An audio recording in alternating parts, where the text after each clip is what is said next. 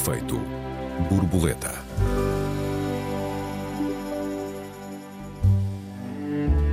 Toda a gente o pratica, mas ninguém lhe dá nome. O lobby precisa de regulamentação em Portugal, dizem alguns, e muitos partidos querem resolver o problema. Bem ou mal? Bem-vindos a mais um Efeito Borboleta. Eu sou o Joel Neto. Bem-vindos, eu sou a Raquel Varela. Olá Raquel, boa tarde. Olá, Joel, boa tarde. Tanto quanto sei, tu és contra, contra a criação de uma lei para regular o lobby em Portugal. Porquê é que és contra? Sim, olha, uh, antes de mais nada, olá a todos os ouvintes e um olá especial a ti que tiveste aí uns abanões nos Açores, se bem que vocês açorianos já são, já não, já não levam, já estão habituados.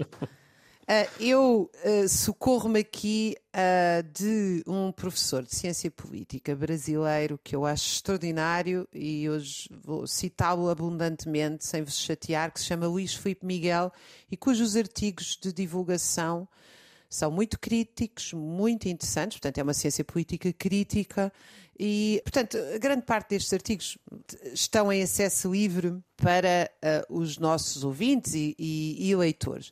E ele diz o seguinte: há na prática três formas de, de olhar o lobby que têm sido utilizadas, sobretudo, três formas de olhar o lobby. O lobby é a expressão legítima da pluralidade dos interesses e cada grupo social exerce-o com os recursos que pode. Basicamente, isto quer dizer que quem tem dinheiro paga e faz o que quer com ele. É a posição ultraliberal. A segunda, o lobby não é bom, mas é inevitável e, portanto, cabe regulá-lo para minimizar a desigualdade que ele potencia.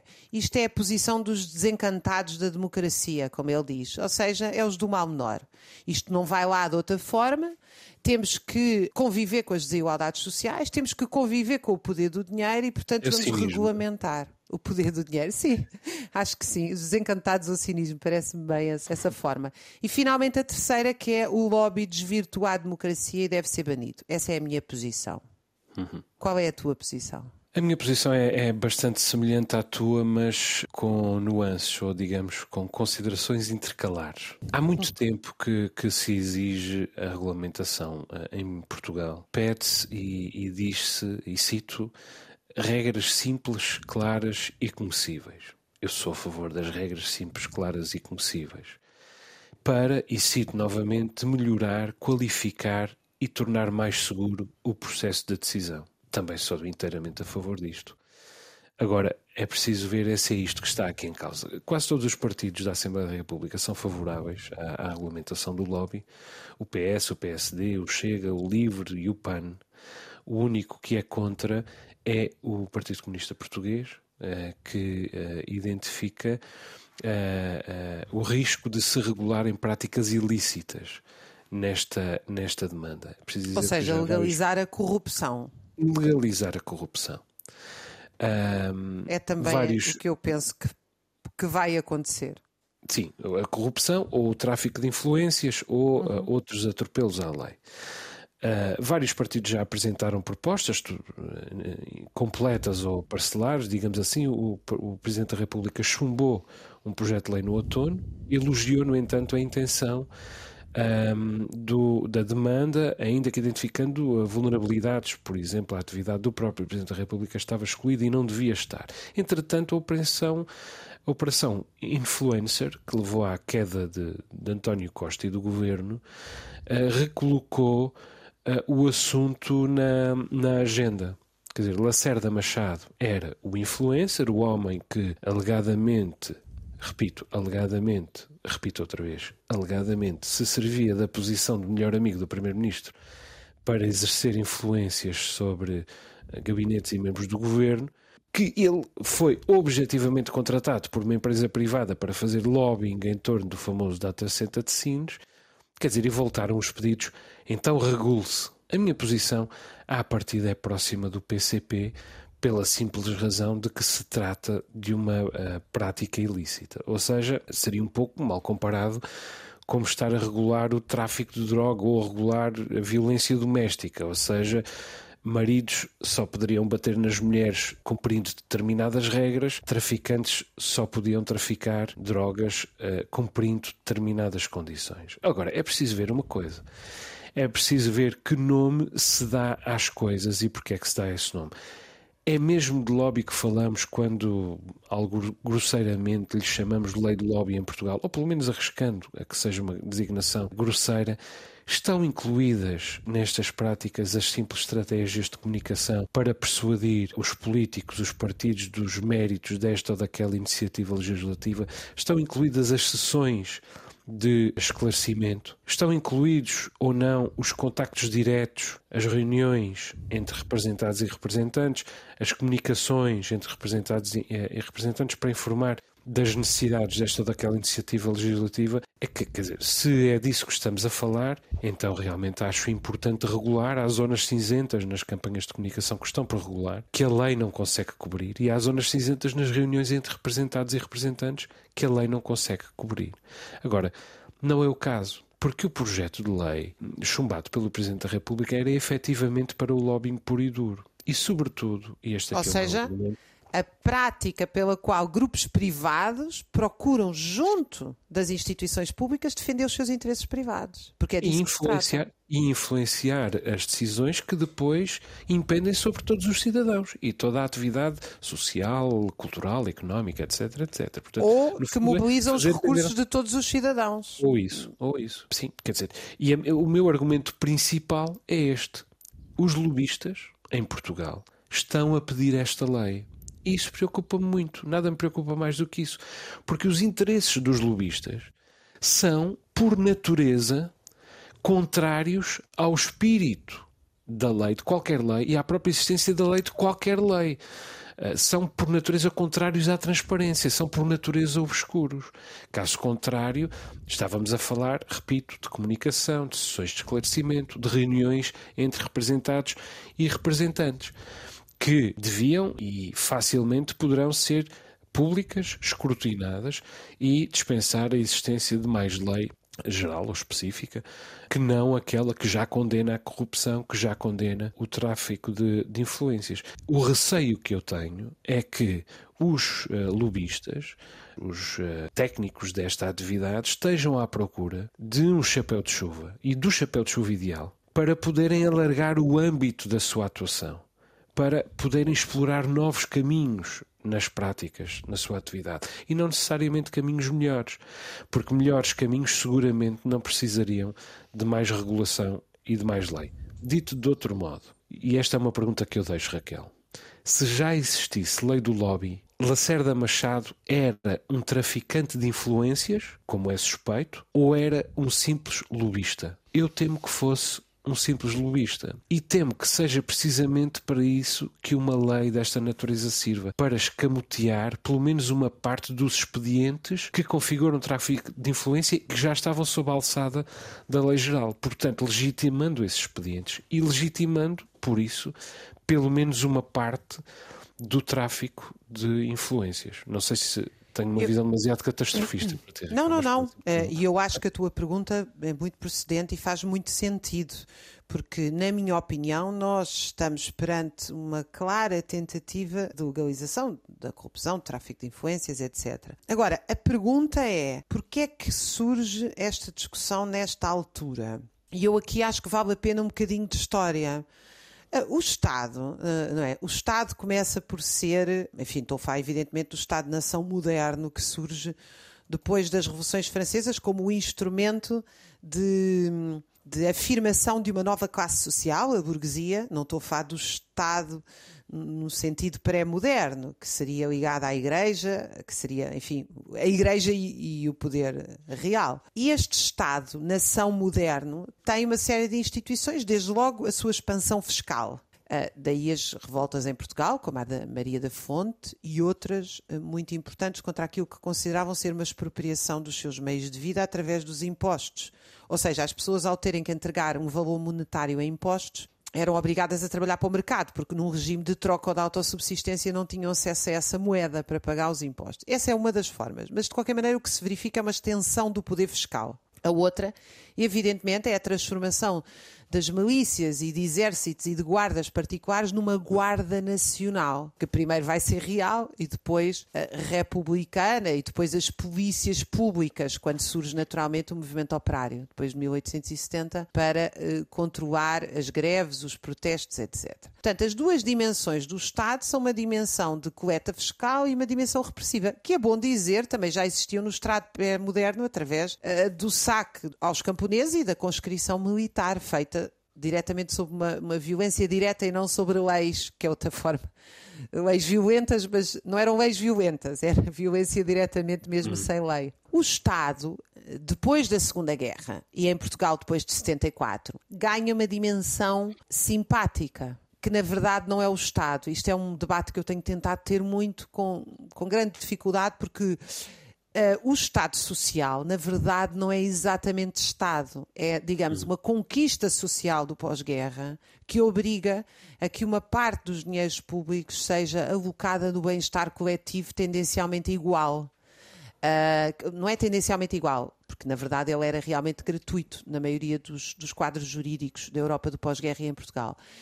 Ou seja, uh, nós tínhamos um Estado que deveria uh, servir o bem público.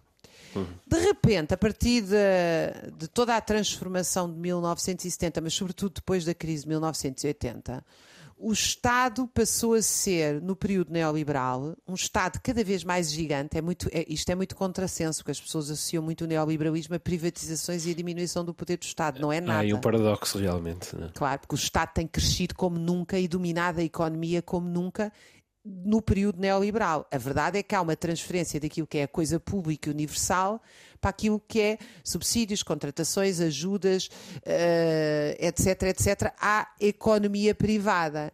E é no campo em que surge este esquema que o lobby se expande a uma dimensão nunca vista. Ou hum. seja, é no campo em que nós deixamos de ter serviços públicos e passamos a ter o oxímero que é a industrialização dos serviços públicos, de que hum. fala a Ursula Undes, uma investigadora britânica extraordinária neste campo. Porque é que ela diz um oxímoro, uma palavra que não existe? Porque se é serviço público, ele não pode ser industrializado. Pode, como claro. provaram os neoliberais. Ou seja, nós vamos subcontratar. Ora, a partir do momento em que nós temos cada vez mais o Estado a dominar a economia, e a, a, a, dominar a produção económica através o Estado de reduzido a um instrumento dos interesses privados. Portanto. Subsídios e contratações, o que é que nós temos? Nós temos uma luta férrea pelo controle do aparelho de Estado. Na minha opinião, o Chega representa muito esta pequena, pequenos empresários, esta pequena burguesia, estes empreendedores eh, à, à rasca com impostos e entalados uh, na concorrência internacional, que querem o quê? Querem disputar o aparelho de Estado ao PS e ao PSD, não querem nada acabar uhum. nem com a corrupção, nem com o lobby, nem coisa nenhuma. Estão é zangados porque não chegam ao aparelho de Estado. E, e o PS está no aparelho de Estado há muitos anos e, e o PSD também luta por ele. Portanto, o que é que nós temos? Nós temos uma desvirtuação completa daquilo que é o serviço público para uma luta fraticida em torno dos dinheiros públicos. Eu acho que é aqui que surge a discussão da legalização do lobby na minha opinião. Sabes que uh, um amigo arquiteto contou-me há dias uma história, ele está a fazer uma pequena obra e contou-me há dias uma, uma pequena história que é a seguinte: uma, um cidadão de Lisboa que há uns tempos queria um, ehm, abrir uma janela num bairro popular que lhe permitia ter vista para o mar, num, num bairro popular de Lisboa. E foi ter com o arquiteto e pedir-lhe. O arquiteto disse-lhe: nenhuma Câmara lhe vai aprovar a abertura de uma janela num bairro popular com vista para o mar. Mas eu vou resolver o problema. Então o que é que ele fez? Num fim de semana, o arquiteto foi lá com uma empresa de construção civil e construiu uma janela. E, ato contínuo, submeteu à Câmara Municipal um pedido para fechar a janela, com imagens da janela e a Câmara Municipal indeferiu o pedido para fechar a janela. Logo e a janela. Ficou aberta. A razão por que eu estou a usar esta história é porque ela ilustra, do meu ponto de vista, este esforço para a, a, regulamentação do lobby. É que me parece que ela vai servir, repito, para a legalização de uma coisa que até aqui era ilegítima. Pelo menos uma parte daquilo que são os expedientes do uh, tráfico de, de influências. Raquel, estamos mesmo no final da nossa primeira parte. Já retomamos o nosso debate, entretanto, vamos fazer um curto intervalo. Até já. Até já. Efeito borboleta.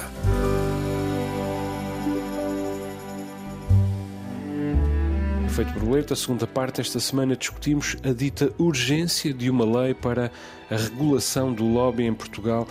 Raquel, tu queres falar de soluções alternativas a esta lei? Outros caminhos? Eu queria, que é o seguinte, voltando aqui às três soluções com as quais começámos o, o nosso programa, que eu citei este cientista político brasileiro, que ainda por cima ele é muito didático e, portanto, por isso é que, que o citei, porque pode-se ler em acesso livre. E ele diz a terceira solução, que é aquela que não aceita o lobby, e diz que o lobby deve ser banido, é a mais democrática, porque é a única que tende à igualdade. Ou seja, ela vê esta solução, encara o lobby como um instrumento pelo qual os detentores do poder económico têm acesso privilegiado aos governantes. E depois isto, evidentemente, tem um rendilhado jurídico que nós, cidadãos comuns, muitas vezes não compreendemos, seja porque não temos, não temos domínio da técnica jurídica, seja porque a técnica jurídica ela em si é opaca, hum. propositadamente opaca, é isso que eu quero dizer, seja porque a própria dimensão jurídica nunca dá conta de toda a realidade.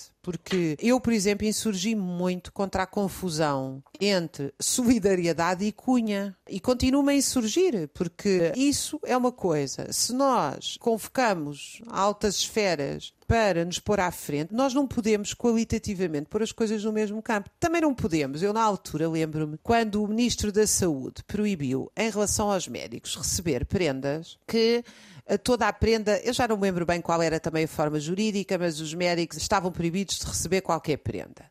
E eu, por acaso, daquela semana, tinha levado ao meu médico de família, que infelizmente se reformou, e eu fiquei com 1 milhão e 700 mil portugueses sem médico de família, mas na altura eu tinha comprado uns morangos biológicos, daqueles que cheiravam aos morangos que a minha avó tinha. ao pé da alcobaça, que cheiro e sabor a morango verdadeiro. Uh, e ofereci-lhe os morangos e tivemos ali na consulta a comer os morangos e eu fiz um artigo sobre isso. Quer dizer, comparar isto ao facto de se convidar para um jantar de 6 mil euros um governante para o convencer a optar por a empresa A ou B, eu a certa altura fico. É evidente que a lei depois tem detalhes. Ou para ir ver um jogo de futebol ao outro lado do mundo, um jogo do Campeonato do Mundo, por exemplo. São coisas incomparáveis. No nós, avião privado, nós, avião nós comparamos a generosidade e uma coisa que é para mim intolerável, que é o Estado decidir o que prenda é que eu dou ao meu médico de família ou não. O Estado não tem nada que se meter nos meus morangos. Meta-se na sua vida. Esta coisa do hiper-Estado, do super-Estado que regula tudo e todos e nós não temos nenhuma margem de comportamento que não tenha que vir o Estado dizer-nos o que é que é certo e o que é errado. Como se nós não tivéssemos autonomia para decidir o que é que é certo e o que é que é errado. E depois, isto, isto é equiparável a coisas gravíssimas que incluem um constante poder barra conspiração contra o interesse público. Porque repara bem, eu, eu, eu ofereci uns morangos ao meu médico, eu, eu estou ali no serviço público, numa troca de, que é de simpatia, de afeto, não tem. Enfim, doutor Jorge, já agora mando-lhe um abraço, se nos estiver a ouvir.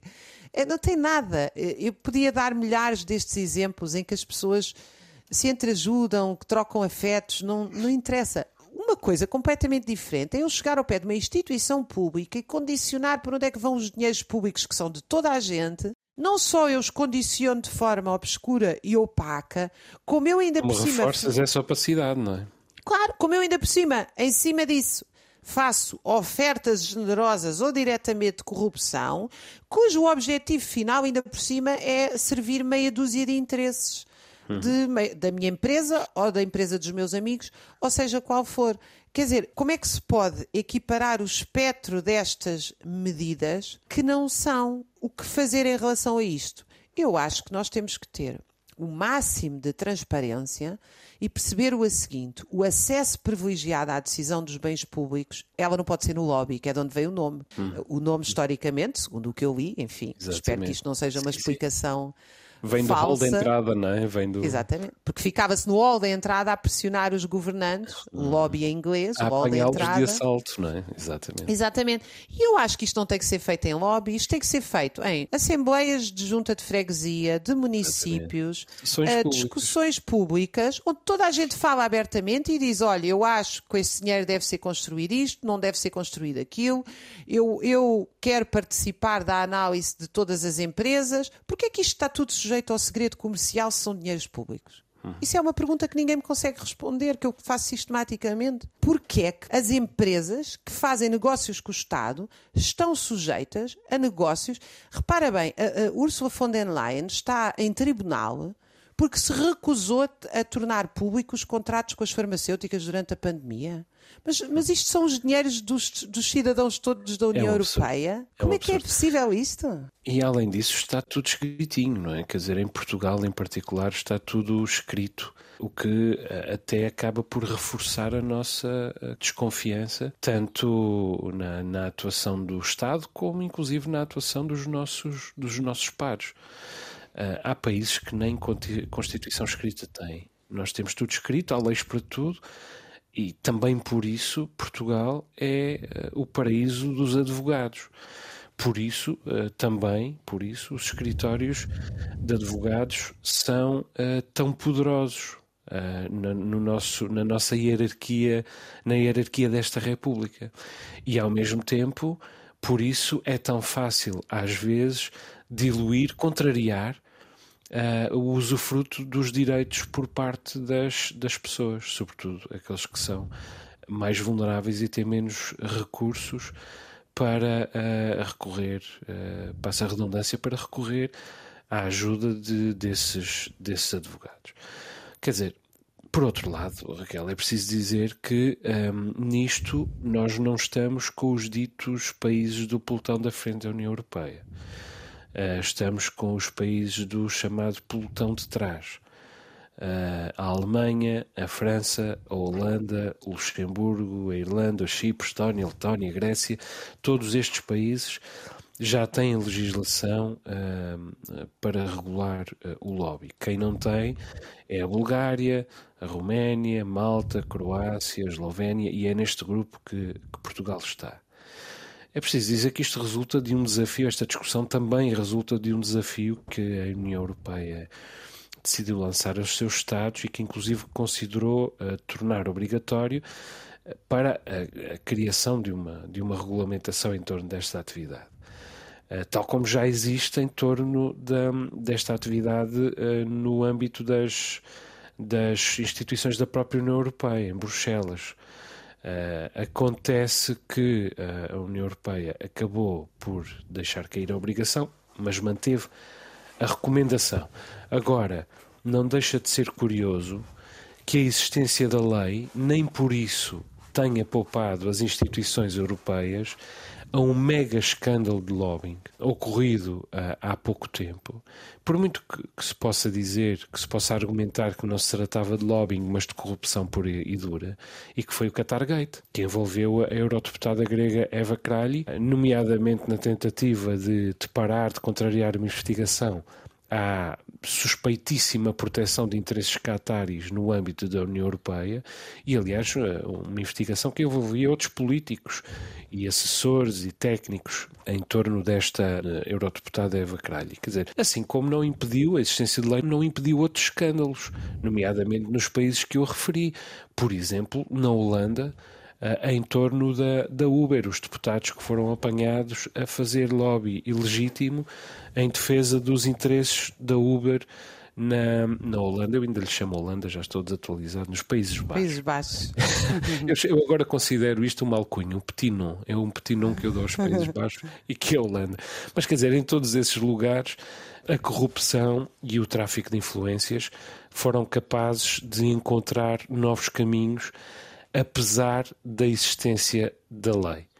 Quer dizer, a conjugação dos novos caminhos com a existência de uma lei que é incapaz de os escrutinar, mais uma vez, só dilui a clareza e contraria aquilo que é declarado desejo original daqueles que querem a regulamentação do lobby em Portugal, que são, repito, regras simples, claras e conhecíveis para melhorar, qualificar e tornar mais seguro o processo de decisão. À medida que nós vamos avançando neste processo, apenas vamos uh, uh, acrescentando um, obscuridade e opacidade ao dito uh, processo de decisão. Não sei se estás de acordo comigo, sim, Raquel. Sim, sim, sim, sim. E queria voltar, se calhar, aqui à minha, à minha ideia de transparência porque nós estamos a falar de contas públicas e, portanto, não há. E, e, nota, eu quando insisto na questão da transparência, nós neste momento temos em Portugal, com a lei que existe, uma arbitragem privada dos negócios que o Estado faz com o setor privado. Ou seja, quando o Estado faz um negócio, por exemplo, de construção, que é um sítio típico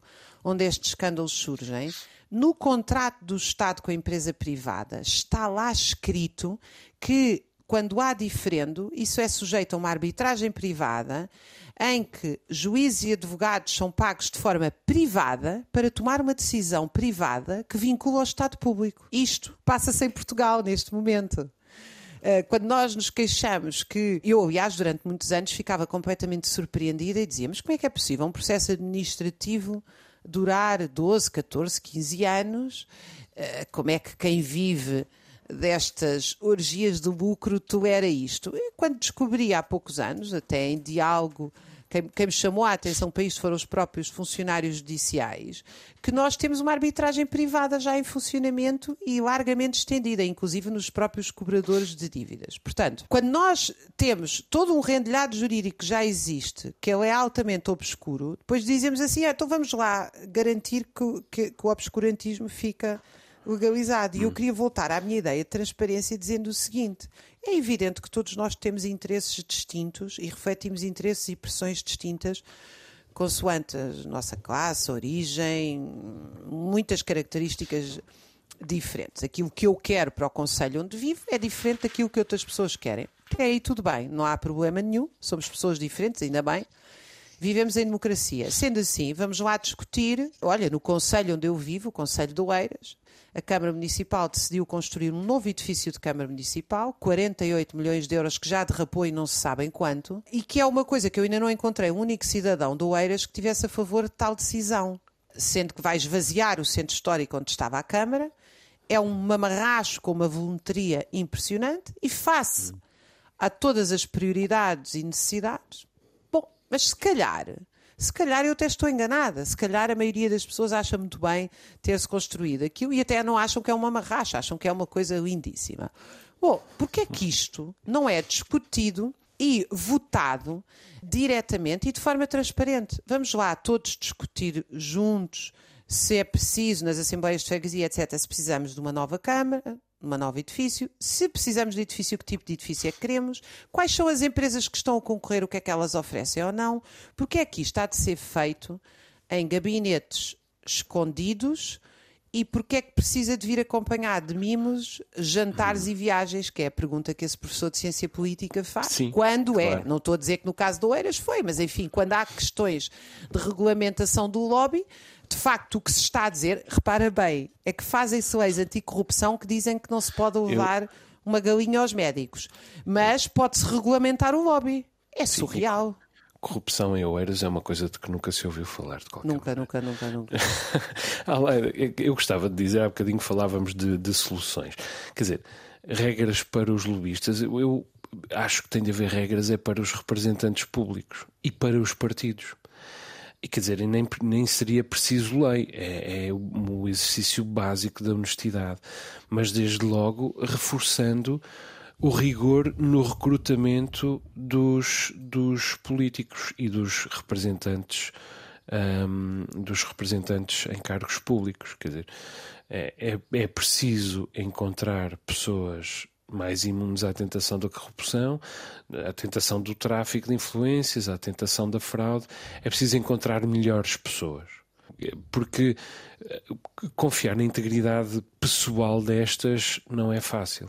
Quer dizer, mesmo quando não são desonestas, uh, impera na classe política uh, portuguesa, e não só do Ocidente, na verdade, um carreirismo absolutamente exultante, uma atuação uh, absolutamente centrada nos compromissos partidários, muito mais do que centrada nos compromissos com o eleitor ou com o bem comum, um eleitoralismo infinito em todas as decisões, em todas as medidas uh, que se tomam, e quer dizer, o, o, o que está por detrás disto tudo é um cinismo uh, uh, sem medida, mesmo quando as pessoas não são fundamentalmente desonestas. E às vezes ainda são fundamentalmente desonestas.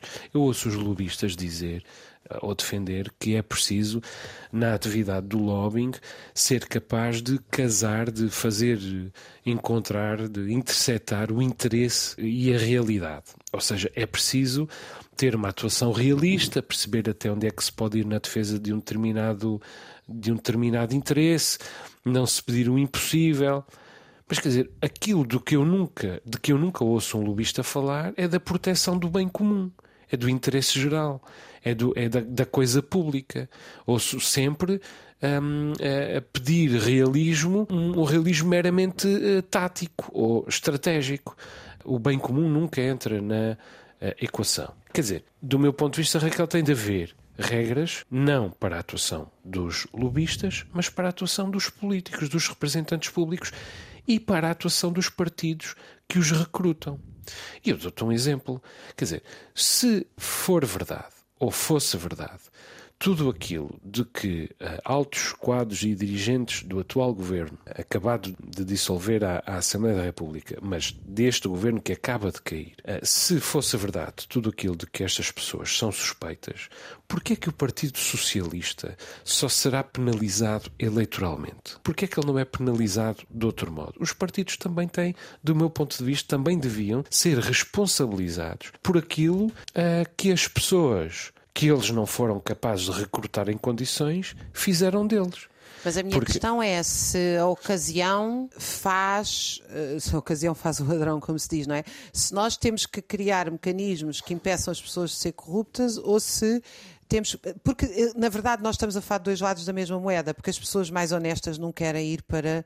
não querem cada vez mais assumir cargos públicos porque sabem que são envolvidas numa maré relativamente incontrolável, seja burocrática, seja do lobby, seja de corrupção, ou seja, eh, como se funciona numa socialização da produção, na verdade, as pessoas mais honestas acabam por cada vez mais fugir destes cargos, não é? E, e, repara bem, a minha tónica ainda agora, quando eu dei o caso do Oeiras, não há nenhuma alegação de corrupção no caso da, da decisão de, do edifício da Câmara. A minha opinião pessoal é uma questão estética e da alocação de recursos. Mas, mas o, o que se passa é que quando nós não temos mecanismos de transparência de decisão, geralmente há sempre do outro lado a ideia, sim, mas isto então é corrupção, se nós não legalizamos isto, significa. A minha questão não está aí. A minha questão não está em dizer que é corrupção ou não, está a montante disso, está na capacidade das pessoas publicamente decidirem o que é público.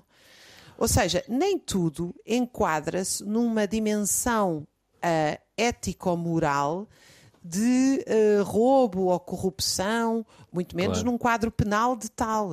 A minha claro. discussão é a montante disso. É porque é que estas decisões sobre a coisa pública não são feitas de forma transparente? Claro, pelo público, claro. estás a ver? Claro, aliás, eu junto-me a ti nesse. Senão isto parece uma criminalização da política, não é exatamente, isso? Exatamente, e com isso acabamos por denegrir as instituições da, das campanhas de comunicação, ou das sessões de esclarecimento, ou dos debates públicos, acabamos por diluí-los também. É, é, todos eles são fundamentais, porque é muito difícil um político conhecer todos os assuntos, todos os temas, quanto mais todos os assuntos, para que tem de estar preparado.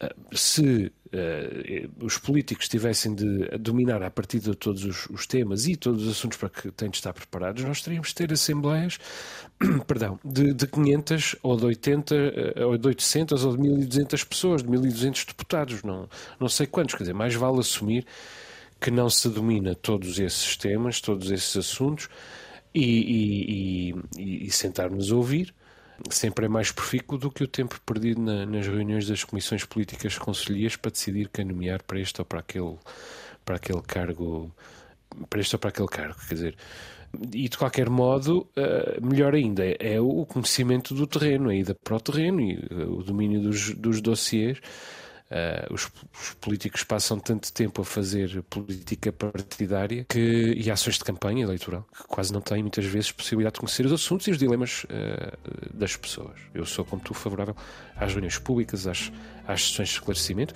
e, inclusive, às campanhas de comunicação que tentem uh, esclarecer e persuadir os políticos da conveniência, da utilidade para o bem comum desta ou daquela iniciativa uh, legislativa, com atas, com registros, com notas e, inclusive, com elementos de prova para o caso de ser preciso recorrer aos tribunais no caso de alguém ter pisado o risco no meio deste processo. E Raquel, com isto acabei por gastar o que nos restava do nosso tempo. Deixa-me recordar que os nossos que os nossos ouvintes têm à sua disposição o endereço de e-mail efeitoborboleta.rtp.pt Perguntas, perplexidades, protestos, sugestões são todos bem-vindos. Muito obrigado pelas muitas mensagens que os ouvintes continuam a enviar-nos. Até para a semana. Um abraço aos ouvintes. Um beijinho, Raquel. Um beijinho, até para a semana. Um abraço aos ouvintes.